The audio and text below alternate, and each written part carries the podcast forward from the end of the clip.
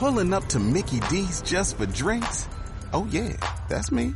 Nothing extra, just perfection and a straw. Coming in hot for the coldest cups on the block. Because there are drinks. Then there are drinks from McDonald's. Mix things up with any size lemonade or sweet tea for $1.49. Perfect with our classic fries. Price and participation may vary, cannot be combined with any other offer. Ba da ba ba ba.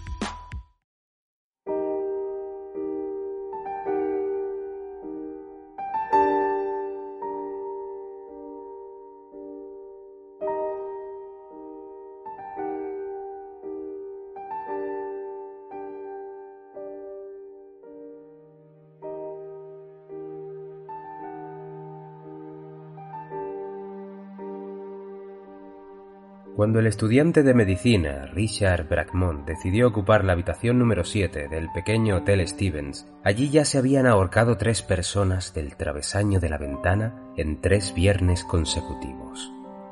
El primero fue un viajante suizo. Encontraron su cadáver el sábado por la noche.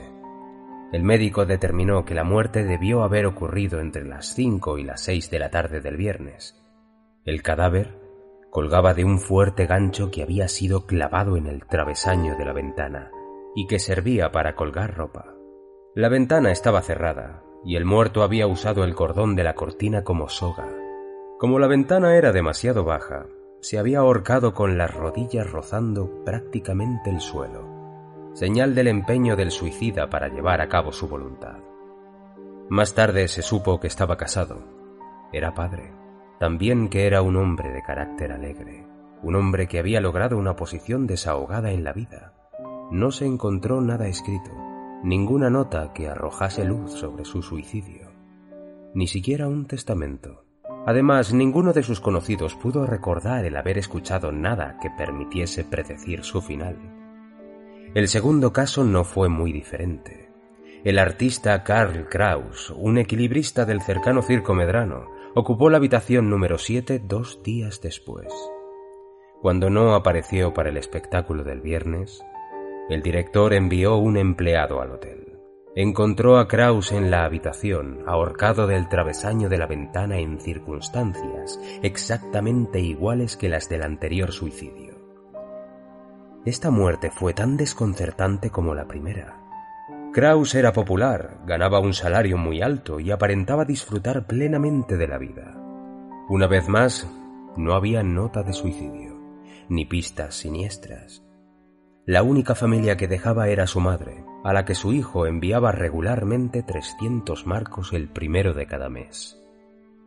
Para la señora Dubonet, propietaria del pequeño y barato hotel, cuya clientela estaba compuesta casi enteramente de empleados de un cercano teatro de vodevil de Montmartre, esta segunda muerte tan extraña en la misma habitación tuvo unas consecuencias muy desagradables. Muchos de sus huéspedes ya se habían mudado y algunos de los clientes habituales no habían vuelto. La propietaria pidió ayuda entonces a un amigo suyo, el inspector de policía del distrito, que le prometió hacer todo lo posible para ayudarla. El inspector no solo comenzó una profunda investigación de los suicidios de los dos huéspedes, sino que también envió a un oficial para que ocupara la misteriosa habitación. Este hombre, conocido como el agente Shomi, se había presentado voluntario para la tarea. Shomi era un veterano infante de marina con once años de servicio, que había pasado tantas noches vigilando el protectorado de Tanquín y de Annam en Indochina, y había dado la bienvenida con un disparo de su rifle a tantos piratas fluviales, que parecía ser el indicado para enfrentarse al fantasma del que todos hablaban en los alrededores del hotel. Desde entonces, cada mañana y cada tarde, Shomi hacía breves visitas en la comisaría de policía para hacer su informe. Durante los primeros días, únicamente declaró que no había advertido nada inusual. El miércoles por la mañana, sin embargo, declaró que había encontrado una pista. Presionado para que diera más información, pidió que se le permitiera más tiempo antes de hacer ningún comentario, ya que no estaba seguro de que lo que había descubierto tuviera ninguna relación con las dos muertes, y estaba asustado de que pudiera decir algo que le hiciera parecer imprudente. El jueves parecía algo inseguro, pero también más convencido. Aún así, no quiso informar de nada. El viernes por la mañana llegó muy agitado y habló medio en broma, medio en serio, del extraño poder de atracción que tenía aquella ventana. No dijo más sobre este asunto y dijo que en cualquier caso no tenía nada que ver con los suicidios y que sería ridículo decir más al respecto. Cuando aquel mismo viernes no apareció en su habitual visita de la tarde, alguien fue a la habitación y lo encontró ahorcado del travesaño de la ventana. Aquí, hasta el más mínimo detalle coincidía con lo ocurrido en los dos casos anteriores. Las piernas de Chomy arrastraban por el suelo. El cordón de la cortina había sido usado como soga. La ventana estaba cerrada. La puerta de la habitación no estaba cerrada con llave y la muerte había ocurrido a las seis de la tarde. El muerto tenía la boca completamente abierta y su lengua colgaba de ella. Esta tercera muerte en la habitación número 7 tuvo como consecuencia que todos los huéspedes abandonaran el hotel, con excepción de un alemán, un profesor de instituto que ocupaba la habitación número 16 y que aprovechó la ocasión para rebajar un tercio el precio de la habitación. Al día siguiente, Mary Garden, la famosa cantante de ópera, se presentó en el hotel y pagó 200 francos por el cordón rojo de la cortina, diciendo que le traería suerte la historia, como pobre consuelo para la señora Dubonnet, salió en los periódicos. Si estos sucesos hubiesen ocurrido en verano, en julio o en agosto, la señora Dubonnet habría sacado el triple por el cordón. Pero como todo esto había sucedido en medio de un año complicado, con elecciones, levantamientos en los Balcanes, el crack de la bolsa de Nueva York, la visita de los reyes de Inglaterra, el resultado fue que se hablase menos de lo que se merecía el caso del Hotel Stevens. Además, los artículos publicados en los periódicos fueron breves, y en ellos podían leerse únicamente los informes de la policía palabra por palabra. Estos informes eran todo lo que Richard Dragmont, el estudiante de medicina, conocía sobre el asunto. Dos semanas después del último suicidio, Bragmont ocupó la habitación un domingo y dejó constancia de todo lo que le ocurrió en un diario.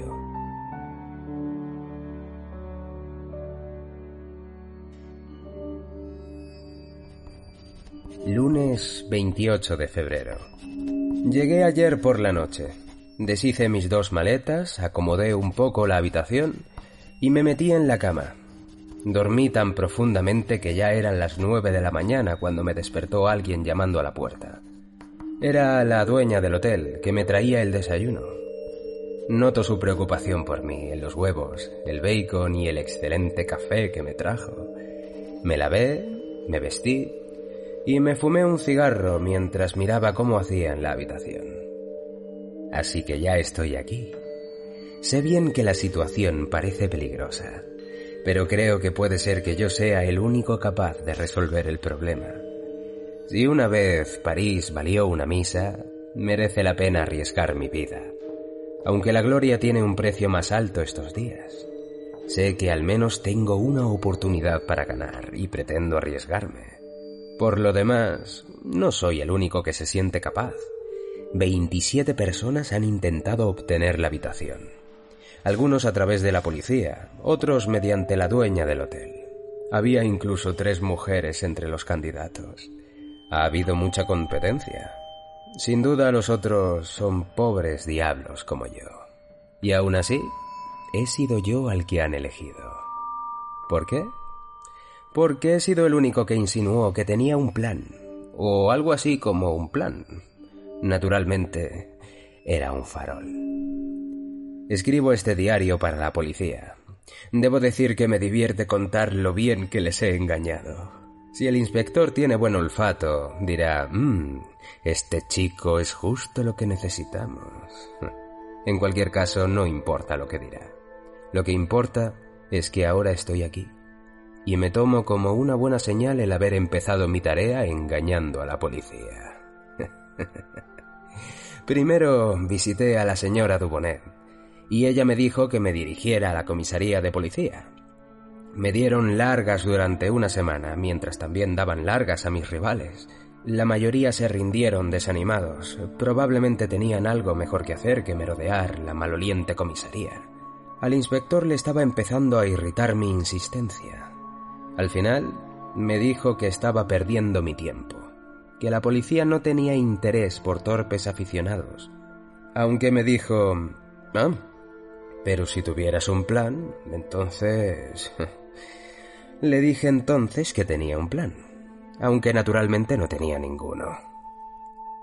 Aún así, insinué que mi plan era brillante, pero peligroso, que podría conducir al mismo final al que había sido arrastrado aquel oficial de policía. Sin embargo, prometí describírselo si me daba su palabra de que lo llevaría a cabo. Me puso excusas, diciendo que estaba demasiado ocupado pero cuando me pidió que le diese al menos un detalle de mi plan, vi que había despertado su interés. Le enredé con algunas tonterías inventadas, solo Dios sabe de dónde me vino la inspiración. le dije que las seis en punto de un viernes es una hora ocultista, que es la última hora de la semana judía, la hora en la que Cristo desapareció de su tumba para descender al infierno que haría bien en recordar que los tres suicidios habían tenido lugar más o menos a esa hora. Eso es todo lo que puedo contarle por el momento, le dije.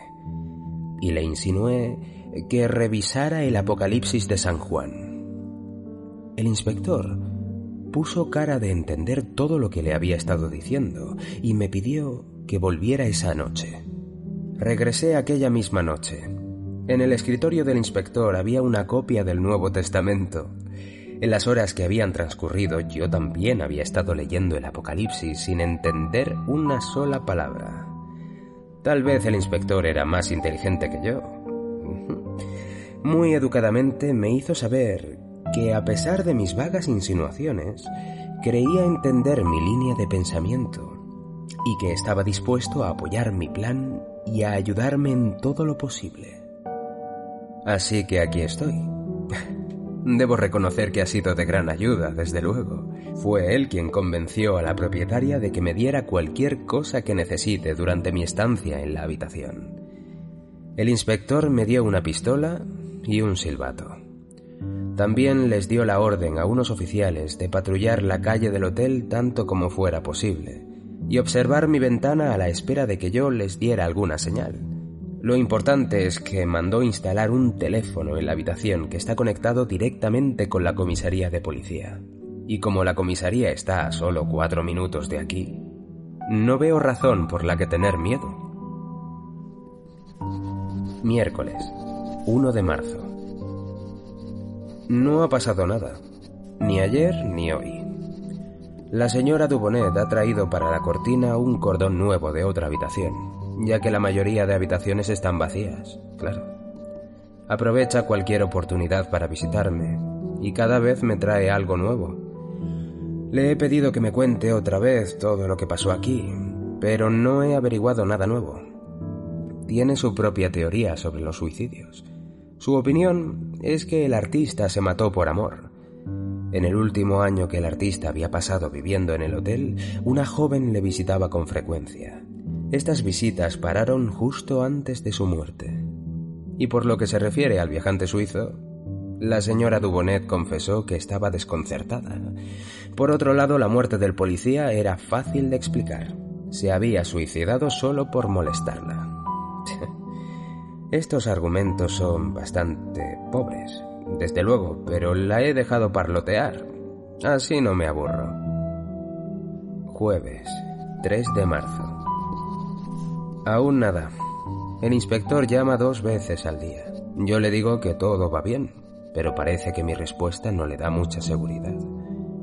He sacado mis libros de medicina y estudio. Así mi confinamiento autoimpuesto tendrá algún propósito.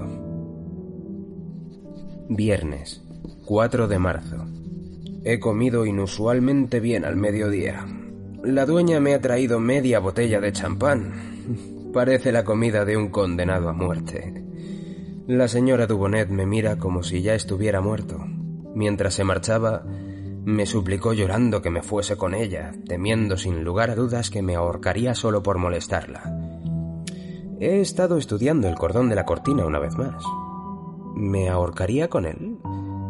La verdad es que tengo pocas ganas de hacerlo. El cordón es duro y áspero. No es la clase de cordón con el que uno se hace una soga. Uno tendría que echarle bastante empeño para imitar a los otros. Ahora estoy sentado a la mesa. A mi izquierda el teléfono, a mi derecha el revólver. No tengo miedo, pero sí curiosidad. Son las seis en punto. No ha pasado nada. Estaba a punto de añadir desafortunadamente. La hora fatal llegó y se fue como todas las seis en punto de todos los días. No voy a negar que alguna vez he tenido el impulso de acercarme a la ventana, pero por razones bastante diferentes que uno podría imaginar.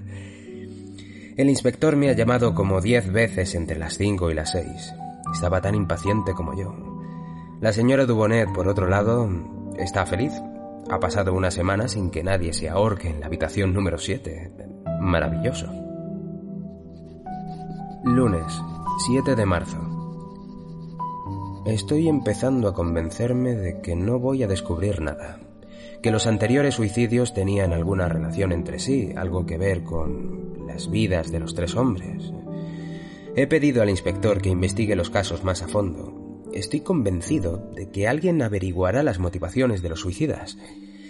Por lo que a mí respecta, espero quedarme aquí todo lo que sea posible. Puede que no conquiste París aquí, pero vivo muy bien. Estoy engordando.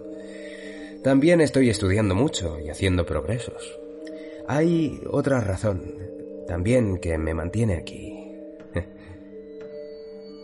Miércoles, 9 de marzo. Bueno, he dado un paso más. Claremont. Aún no he contado nada sobre Claremont. Ella es mm, mi tercer motivo para quedarme. También es la razón por la que me sentí tentado a acercarme a la ventana durante aquella hora fatídica del pasado viernes. Pero, por supuesto, no me ahorqué. Claremont. ¿Por qué la llamo así? No tengo ni idea de cuál es su nombre, pero debe ser Claremont. Cuando le pregunte su nombre, estoy seguro de que resultará ser Claremont. La vi casi desde el primer momento, en los primeros días. Vive al otro lado de la estrecha calle y su ventana está justo enfrente de la mía. Se sienta allí, tras las cortinas. Debo decir que ella me vio antes de que yo la viera a ella, y evidentemente estaba interesada en mí. No me sorprende. Todo el vecindario sabe que estoy aquí. ¿Y por qué? La señora Dubonet se ha ocupado de ello. No soy nada enamoradizo. De hecho, mis relaciones con las mujeres son más bien escasas.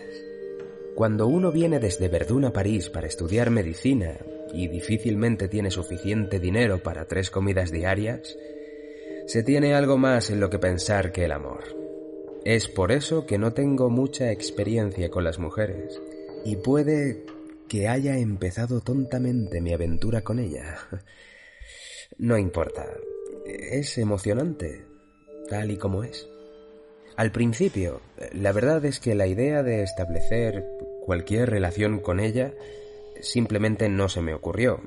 Solo es que desde que estoy aquí para observar, y como no hay nada que observar en la habitación, pensé que podría observar a mi vecina, abierta y profesionalmente.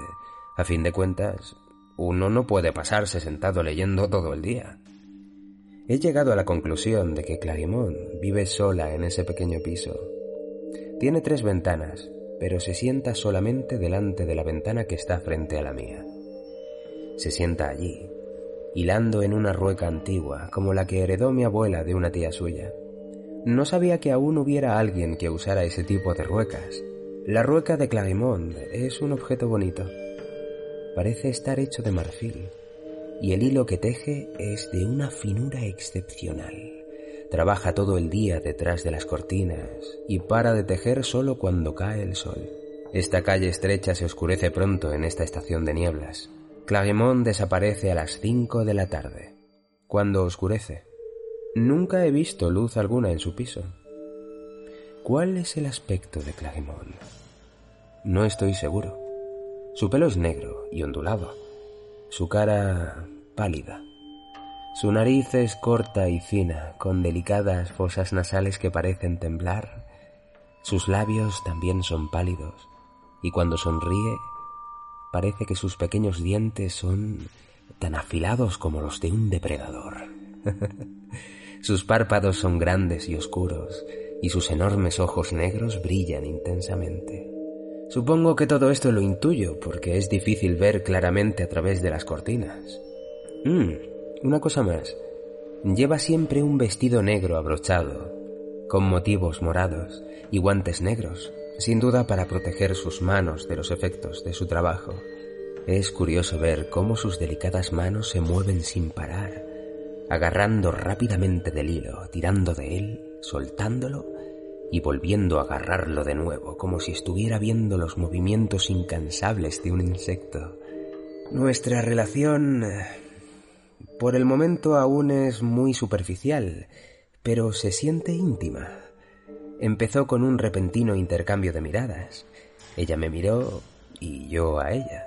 Debo haberle gustado, porque un día se quedó mirando un buen rato y luego pareció sonreír. Naturalmente yo también le sonreí. En este plan pasaron dos días, sonriéndonos con más frecuencia con el paso del tiempo pero algo me impedía saludarla directamente. Hasta hoy. Esta tarde lo hice, y Clarimont me devolvió el saludo. Lo hizo muy sutilmente, la verdad, pero la vi a sentir. Jueves, 10 de marzo. Ayer estuve bastante tiempo sentado con mis libros, aunque no puedo decir que haya estudiado mucho. He estado construyendo castillos en el aire y soñando con Clarimont. He dormido a intervalos. Esta mañana, cuando me acerqué a la ventana, Clarimont ya estaba allí, en su sitio. La saludé y me respondió inclinando la cabeza. Me sonrió y me estuvo observando un rato largo. He intentado leer, pero no puedo concentrarme. En vez de eso, me he sentado junto a la ventana contemplando a Clarimont. Ella también ha dejado su trabajo a un lado. Sus manos estaban sobre su regazo Tiré de la cortina y la até con el cordón. Así podría verla mejor. Al mismo tiempo, Claemont hizo lo mismo con las cortinas de su ventana e intercambiamos sonrisas. Debemos de haber pasado una hora entera mirándonos el uno al otro. Luego se ha puesto a hilar de nuevo. Sábado, 12 de marzo. Los días pasan. Como y bebo. Me siento en el escritorio, Enciendo un cigarro, miro mi libro, pero no consigo leer una sola palabra, por mucho que lo intente y lo intente. Entonces eh, voy a la ventana y saludo con la mano a Claremont. Ella asiente, nos sonreímos y nos miramos durante horas. Ayer por la tarde, a las seis, empecé a ponerme nervioso. El crepúsculo llega pronto, trayendo consigo algo angustioso. Me senté en el escritorio Esperé hasta que me invadió una irresistible necesidad de ir a la ventana, no para colgarme, sino solo para ver a Claremont. Me quedé allí, de pie tras la cortina, y me pareció que nunca antes había sido capaz de ver tan claramente, aunque ya se había hecho de noche. Claremont estaba bailando, pero sus ojos me miraban. Sentí una sensación extraña. La verdad es que aquello me dio algo de miedo. El teléfono sonó entonces. Era el inspector arrancándome de mi trance con sus preguntas estúpidas. Esta mañana el inspector y la señora Dubonet me visitaron. Ella está encantada por cómo van las cosas. Llevo viviendo dos semanas en la habitación número 7. El inspector, sin embargo, no siente que estemos consiguiendo resultados. Insinué con misterio que estaba tras la pista de algo muy inusual. El idiota me tomó la palabra y me dio lo que quería. Me ha permitido quedarme una semana más en la habitación. Dios sabe que no es ni la comida ni el vino de la señora Zubonet lo que me retiene aquí. Qué rápido les hacían a uno ese tipo de cosas. Quiero quedarme por la ventana, esta ventana maravillosa que me muestra a Clarimond. Me he quedado hipnotizado mirando por la ventana, intentando determinar si ella se va alguna vez de la habitación, porque nunca la he visto poner un pie en la calle. En cuanto a mí, tengo un sillón bastante cómodo y aquí hace calor. El inspector me ha dejado un enorme paquete de tabaco y aún así no puedo trabajar. Leo dos o tres páginas solo para descubrir que no he entendido ni una palabra. Mis ojos ven las letras, pero mi cerebro se niega a darle sentido. Es absurdo. Es como si en mi cerebro hubiese una señal que dice prohibida la entrada. Siento que no hay espacio en mi cabeza para cualquier otro pensamiento que no sea Clarimond. Ahora he apartado mis libros. Estoy recostado en mi sillón y sueño. Domingo 13 de marzo. Esta mañana he sido espectador de un pequeño drama mientras el criado ordenaba mi habitación. Yo paseaba por el pasillo cuando me detuve delante de una pequeña ventana en la que una araña tenía su telaraña. La señora Dubonet no va a quitarla porque cree que las arañas traen suerte y ha tenido suficientes desgracias en su casa últimamente. Hoy he visto una araña mucho más pequeña, un macho, moviéndose a través de los hilos hacia el centro de la telaraña. Pero cuando sus movimientos alertaron a la hembra, retrocedió tímidamente hacia el borde desde donde hizo un segundo intento por cruzarla. La hembra parecía estar atenta a su cortejo y dejó de moverse. El macho tiró suavemente de un hilo y luego con más fuerza hasta que toda la red tembló. La hembra se quedó inmóvil.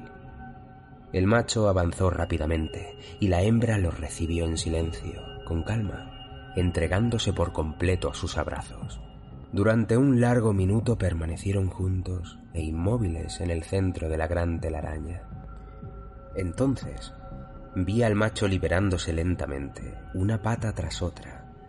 Fue como si quisiera, con cuidado, dejar sola a su compañera en el sueño del amor. Pero apenas comenzó a irse, la hembra, abrumada por una vida salvaje, fue tras él, cazándolo sin piedad. El macho se dejó caer de un hilo. La hembra le siguió y por un momento los amantes colgaron ahí, imitando una obra de arte. Entonces cayeron al alféizar de la ventana donde el macho, reuniendo todas sus fuerzas, intentó escapar de nuevo. Demasiado tarde. La hembra ya lo tenía bien agarrado y lo llevaba de vuelta al centro de la telaraña. Allí, el lugar que les había servido como sofá para sus lascivos abrazos, se transformó en algo muy distinto. El amante se retorció tratando de escapar del abrazo salvaje de la hembra, pero ella era demasiado para él. En poco tiempo lo tuvo completamente envuelto e indefenso. Entonces ella le clavó sus afiladas pinzas y se bebió a sorbos toda la sangre de su joven amante. Al final, ella se separó de la penosa e irreconocible cáscara de su cuerpo y lo lanzó fuera de la telaraña. Oh, así que así es el amor entre estas criaturas. Me alegro de no ser una araña. Lunes, 14 de marzo. Ahora ya ni miro mis libros. Me paso los días ante la ventana. Cuando oscurece, Clarimont ya no está allí, pero si cierro mis ojos, la sigo viendo. Ah, creo que este diario se ha convertido en otra cosa de lo que pretendía en un principio. He hablado sobre la señora Dubonet, sobre el inspector, sobre arañas y sobre Clarimont, pero ni una sola palabra sobre los descubrimientos que me propuse hacer. Martes, 14 de marzo. Hemos inventado un juego extraño, Clarimond y yo. Jugamos todo el día. Yo la saludo y ella me saluda. Entonces golpeo con mis dedos el cristal de la ventana. En el momento en el que ella me ve hacer eso, empieza a golpear el suyo. Levanto un brazo, ella levanta el suyo. Muevo mis labios como si hablara con ella. Ella hace lo mismo. Yo muevo mi mano por mi desordenado pelo e instantáneamente su mano está en su cabeza. es, es un juego de niños y ambos nos reímos. Ah, bueno, en realidad ella no se ríe, solo sonríe en una sonrisa contenida. Y yo la sonrío de la misma forma. El juego no es tan trivial como parece. No es como si estuviéramos imitándonos de mala manera, eso nos cansaría a los dos. Más bien, nos estamos comunicando. A veces parece que telepáticamente, porque Claremont sigue mis movimientos casi antes de que haya tenido tiempo de verlos. Me veo inventando nuevos movimientos o nuevas combinaciones de movimientos, pero ella los repite con una velocidad desconcertante. A veces cambio el orden de los movimientos para sorprenderla, haciendo toda una serie de gestos tan rápido como puedo. O los voy cambiando como juegan los niños a Simón dice. Lo sorprendente es que Claremont nunca se equivoca, sin importar lo rápido que cambien los gestos. Y así es como paso mis días, pero ni por un momento siento que estoy perdiendo el tiempo.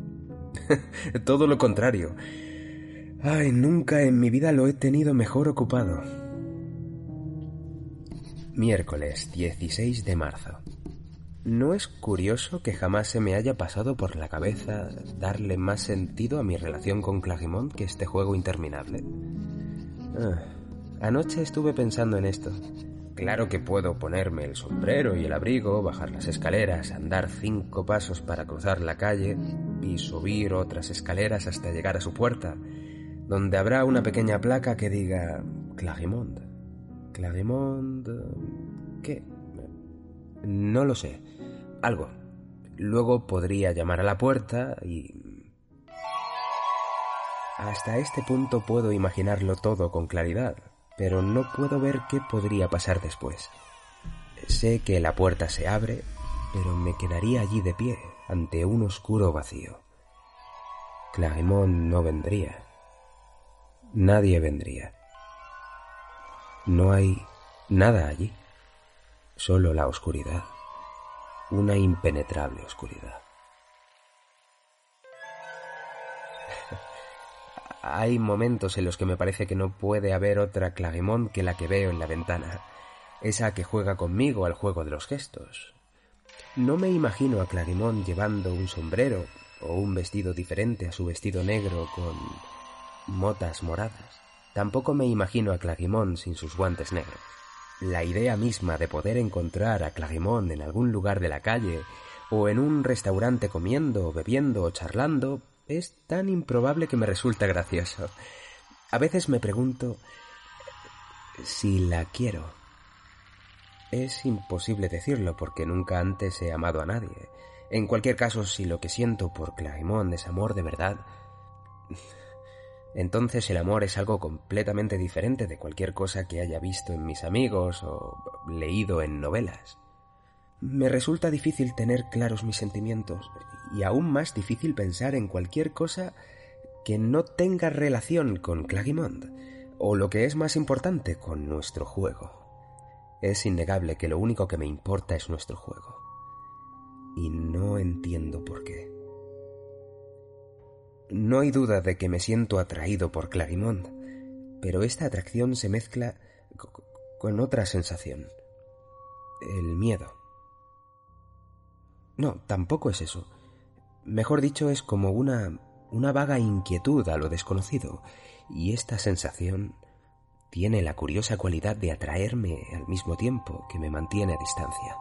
Es como si me estuviera moviendo a su alrededor, unas veces acercándome y otras retrocediendo de un lado a otro, de un lado a otro. Y estoy seguro que en algún momento pasará y me uniré a ella. Clarimont se sienta en su ventana y hace girar la rueca, tejiendo su interminable y fino hilo, y haciendo una extraña ropa de la que no conozco el propósito. Me asombra que sea capaz de evitar que se enrede su delicado hilo, el diseño de lo que hace es impresionante. estoy seguro, y en él pueden verse figuras de bestias míticas y máscaras extrañas. Jueves, 17 de marzo. Estoy algo emocionado. Ya no hablo con nadie. Ni siquiera le digo hola a la señora Dubonet o al criado. Ni me doy tiempo para comer. Todo lo que puedo hacer es sentarme ante la ventana y jugar con Clarimond. Es un juego apasionante. Tengo la sensación de que... Eh, de que algo va a pasar mañana. Viernes, 18 de marzo. Sí, sí, sí, sí, sí. Algo va a pasar hoy. Y me repito una y otra vez que esa es la razón de por qué estoy aquí y aún así eh, tengo miedo. Y con el miedo de que me pase lo mismo que a mis predecesores, se mezcla otro miedo hacia Clarimond. Y no puedo separar los dos miedos. Estoy asustado y quiero gritar. Son las seis en punto de la tarde. Me he puesto el sombrero y el abrigo, solo quiero escribir unas palabras. Ya no me río del engaño que jugué al inspector.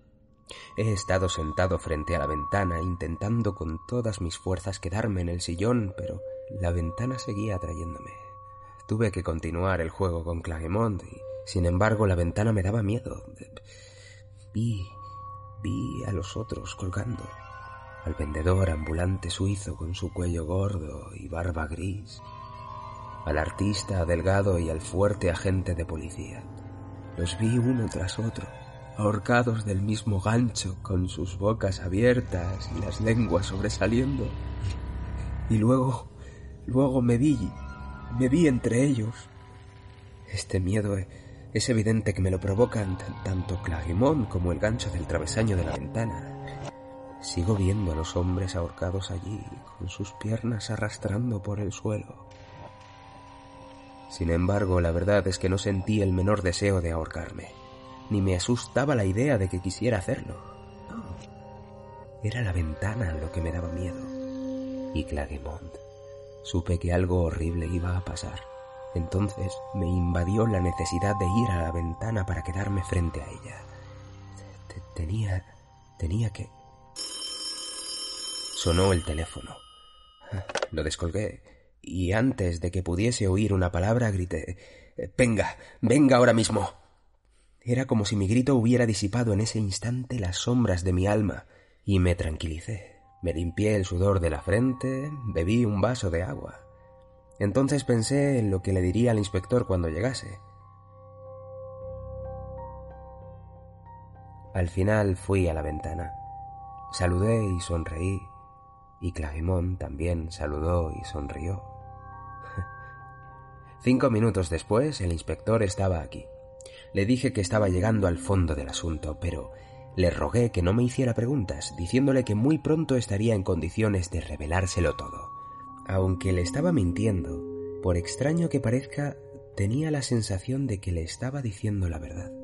Incluso ahora, contra mi voluntad, lo sigo creyendo. El inspector no pudo evitar notar mi agitado estado mental especialmente porque me disculpé por el angustioso grito que solté al teléfono. Naturalmente traté de explicárselo, pero no pude encontrar ni un solo motivo que darle. Me dijo que no hacía falta disculparse y que siempre estaba a mi disposición, que ese era su deber, que era mejor que viniera en vano una docena de veces antes que no estar aquí cuando fuese necesario. Me invitó a salir con él por la noche. Así me distraería un poco. Me dijo que me sentaría bien no estar solo por un rato. He aceptado su invitación, aunque me siento muy reacio a dejar la habitación. Sábado, 19 de marzo. El inspector tenía razón. ha estado bien salir y respirar aire fresco. Al principio me sentí incómodo, como si estuviera haciendo algo malo, como si fuese un desertor que le había dado la espalda a su bandera pero esta sensación se me fue pronto.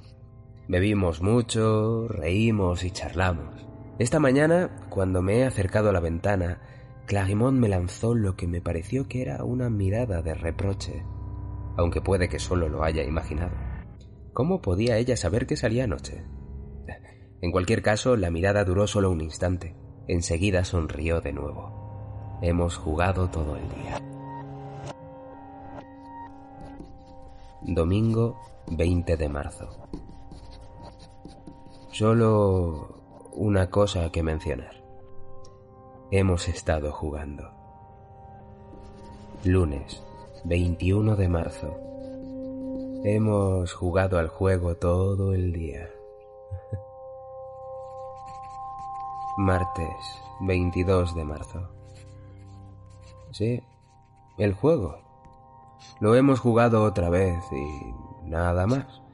A veces me pregunto qué me pasa, qué es lo que quiero, a dónde me lleva todo esto. Y sé la respuesta, no quiero nada más que lo que está pasando. Es justo lo que quiero, todo lo que siempre he deseado. Claremont y yo hemos hablado el uno con el otro en el transcurso de los últimos días, pero muy brevemente, apenas una palabra. Hay momentos en los que movemos nuestros labios, pero sobre todo nos miramos el uno al otro, entendiéndonos profundamente. Ah, tenía razón sobre el reproche que vi en la mirada de Clarimón por haber salido el viernes con el inspector. Le pedí perdón, le dije que fue estúpido por mi parte el haberme marchado. Me perdonó y le prometí nunca más dejar la ventana. Nos... nos besamos apretando nuestros labios contra los cristales de la ventana. Miércoles 23 de marzo. Sé que amo a Clarimond, la tengo en las fibras de mi ser. Puede que el amor de los otros fuese diferente. Siempre habrá diferencias y así debe ser con el amor. Mi amor es extraño, eso lo sé. Pero ¿es por eso menos hermoso?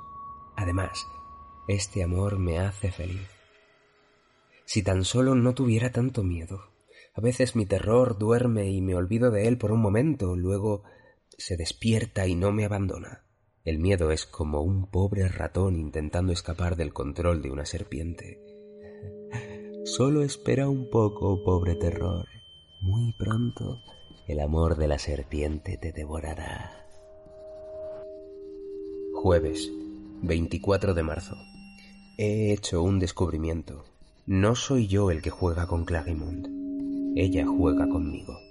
Anoche, pensando como siempre en nuestro juego, escribí cinco nuevos e intrincados patrones de gestos con los que pretendía sorprender hoy a Clarimond. Le di a cada gesto un número y estuve practicando las series para poder hacer los movimientos tan rápido como fuese posible hacia adelante o hacia atrás, o solamente los números pares o solo los impares, o el primero y el último de los cinco patrones. Fue agotador, pero me hizo sentir bien hacer algo que me acercara más aún a Claremont. Practiqué durante horas hasta que tuve los movimientos como los del mecanismo de un reloj. Esta mañana fui a la ventana. Claremont y yo nos saludamos y entonces empezó nuestro juego, desde el principio hasta el final. Fue increíble lo rápido que entendió lo que tenía que hacer, la forma en que me siguió el ritmo. Llamaron a la puerta. Era el criado que me traía los zapatos. Los cogí. Cuando volví a la ventana, reparé en el trozo de papel en el que había anotado mis patrones. Entonces me di cuenta de que no había hecho ni uno solo de esos movimientos. Me mareé. Tuve que sujetarme al respaldo del sillón para no caerme. No podía creerlo. Leí el papel una y otra vez.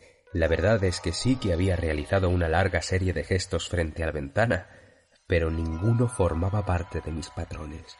Tuve la sensación una vez más de estar mirando al interior de la puerta abierta de Claymont, y no podía ver nada más que un vacío oscuro. Además supe que si elegía dar la espalda a la puerta, aún podría salvarme que aún tenía el poder de irme. Ahora solo siento amor, amor y un delicioso terror. Oh, en aquel momento me sentí con fuerzas. Leí de nuevo mis notas, grabando los gestos en mi mente. Luego volví a la ventana solo para darme cuenta de que no hacía ninguno de los movimientos que quería usar. Allí, de pie, se me ocurrió rascarme un lado de la nariz. En cambio, me vi apretando los labios contra el cristal. Intenté golpetear el alféizar de la ventana con mis dedos. En cambio me peiné el pelo con los dedos. Y ahí fue cuando entendí que no era Clarimón la que hacía lo que yo hacía, sino que era yo el que seguía sus movimientos con tanta rapidez que parecía que nos movíamos simultáneamente. Yo, que me había sentido tan orgulloso al pensar que la estaba influenciando, en realidad era yo el que estaba siendo influenciado por ella. Su influencia, tan dulce, tan encantadora.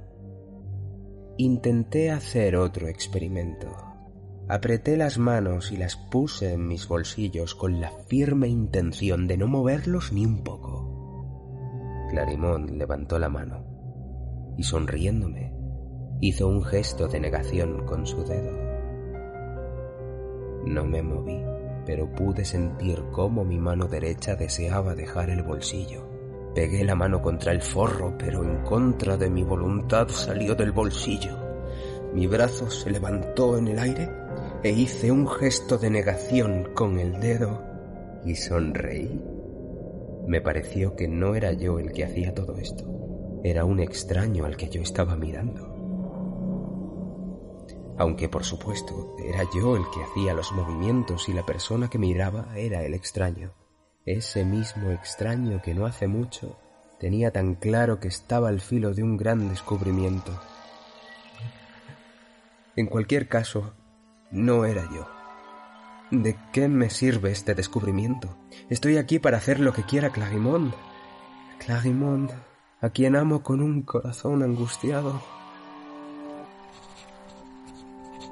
Viernes 25 de marzo.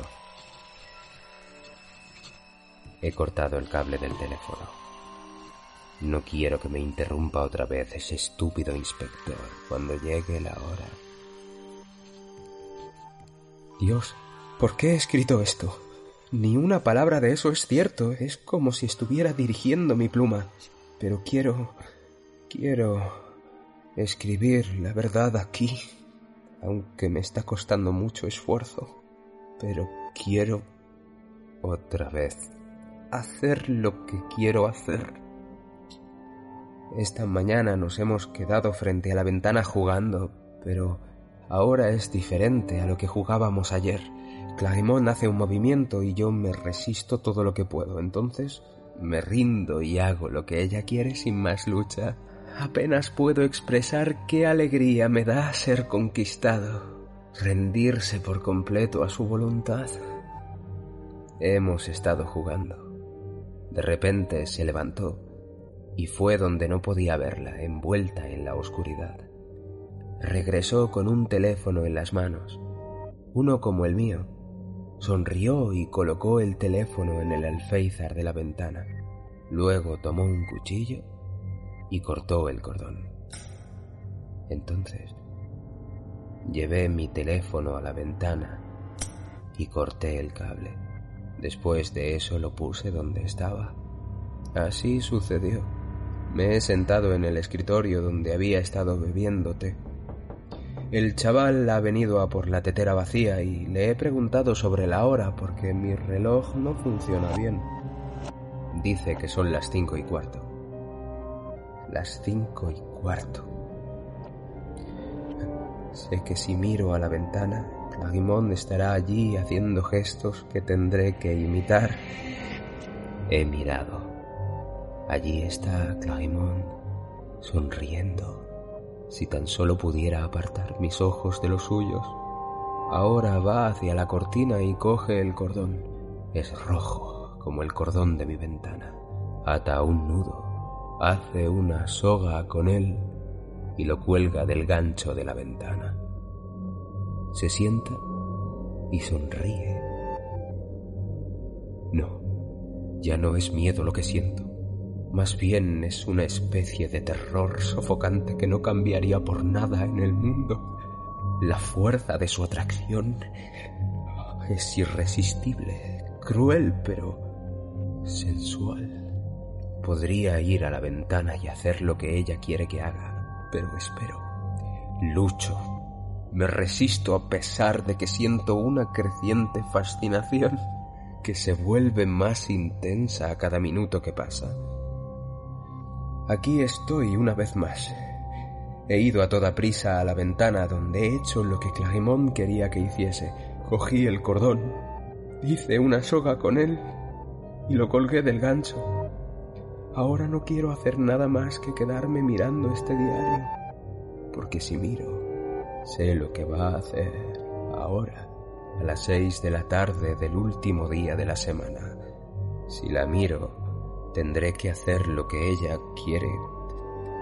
Tengo, tengo que... No, no, no la voy a mirar, no la voy a mirar. No, no, no, no, no soy yo quien se ríe. Es algo dentro de mí lo que ríe y, y sé por qué. Sé que miraré hacia ella, que me levantaré y que me ahorcaré. Es hermoso. Es precioso. Hay algo más. Siento que algo terrible tiene que ocurrir. Piensa, piensa, escribe algo, cualquier cosa para evitar mirarla. Mi, nombre, mi nombre es Richard Brackmont.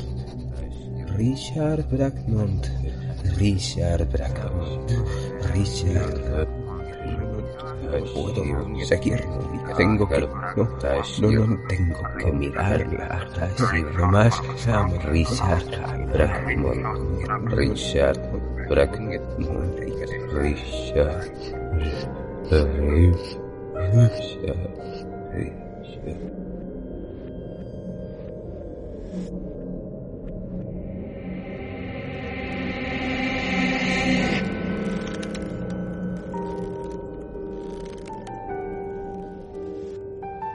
El inspector del distrito número 9, tras llamar en vano varias veces al estudiante de medicina, llegó al Hotel Stevens a las seis y cinco.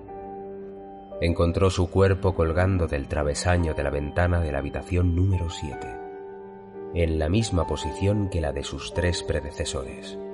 La expresión del estudiante, sin embargo, era diferente. Reflejaba un miedo tremendo. Los ojos de Brackmont estaban completamente abiertos y sobresalían de sus cuencas. Sus labios estaban estirados y cerrados por el rictus. Una enorme araña negra, cuyo cuerpo estaba salpicado de manchas moradas, yacía aplastada, casi partida en dos entre sus dientes. Sobre la mesa estaba el diario del estudiante. El inspector lo leyó e inmediatamente fue a investigar la casa de enfrente, solo para descubrir que el segundo piso de aquel edificio había estado abandonado desde hace meses.